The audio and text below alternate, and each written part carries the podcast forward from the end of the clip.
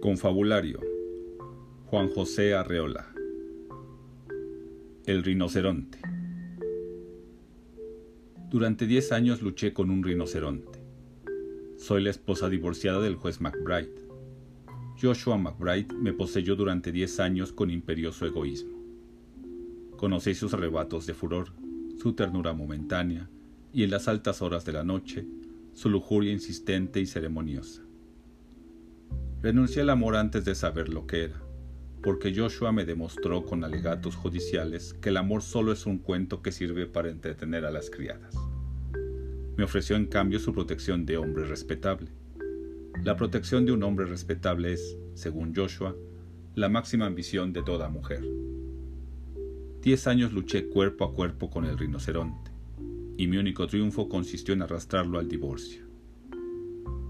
Joshua McBride se ha casado de nuevo, pero esta vez se equivocó en la elección. Buscando otra Elinor, fue a dar con la horma de su zapato. Pamela es romántica y dulce, pero sabe el secreto que ayuda a vencer a los rinocerontes. Joshua McBride ataca de frente, pero no puede volverse con rapidez. Cuando alguien se coloca de pronto a su espalda, tiene que girar en redondo para volver a atacar. Pamela lo ha cogido de la cola y no lo suelta y lo zarandea. De tanto girar en redondo, el juez comienza a dar muestras de fatiga, cede y se ablanda. Se ha vuelto más lento y opaco en sus furores. Sus prédicas pierden veracidad, como en los labios de un actor desconcertado. Su cólera no sale ya a la superficie. Es como un volcán subterráneo, con Pamela sentada encima, sonriente. Con Joshua yo naufragaba en el mar Pamela flota como un barquito de papel en una palangana. Es hija de un pastor prudente y vegetariano que le enseñó la manera de lograr que los tigres se vuelvan también vegetarianos y prudentes.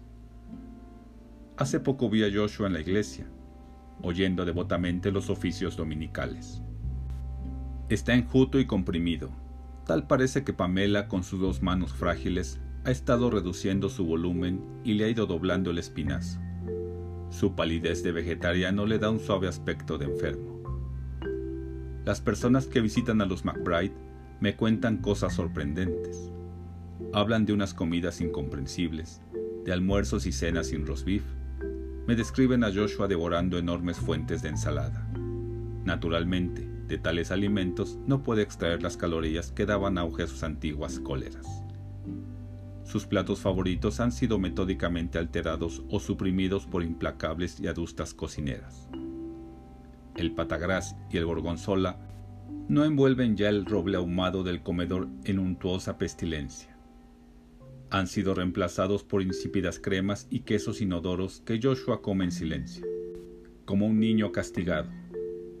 Pamela, siempre amable y sonriente, apaga el habano de Joshua a la mitad raciona el tabaco de su pipa y restringe su whisky. Esto es lo que me cuentan. Me place imaginarlos a los dos solos, cenando en la mesa angosta y larga, bajo la luz fría de los candelabros. Vigilado por la sabia Pamela, Joshua el glotón absorbe colérico sus livianos manjares.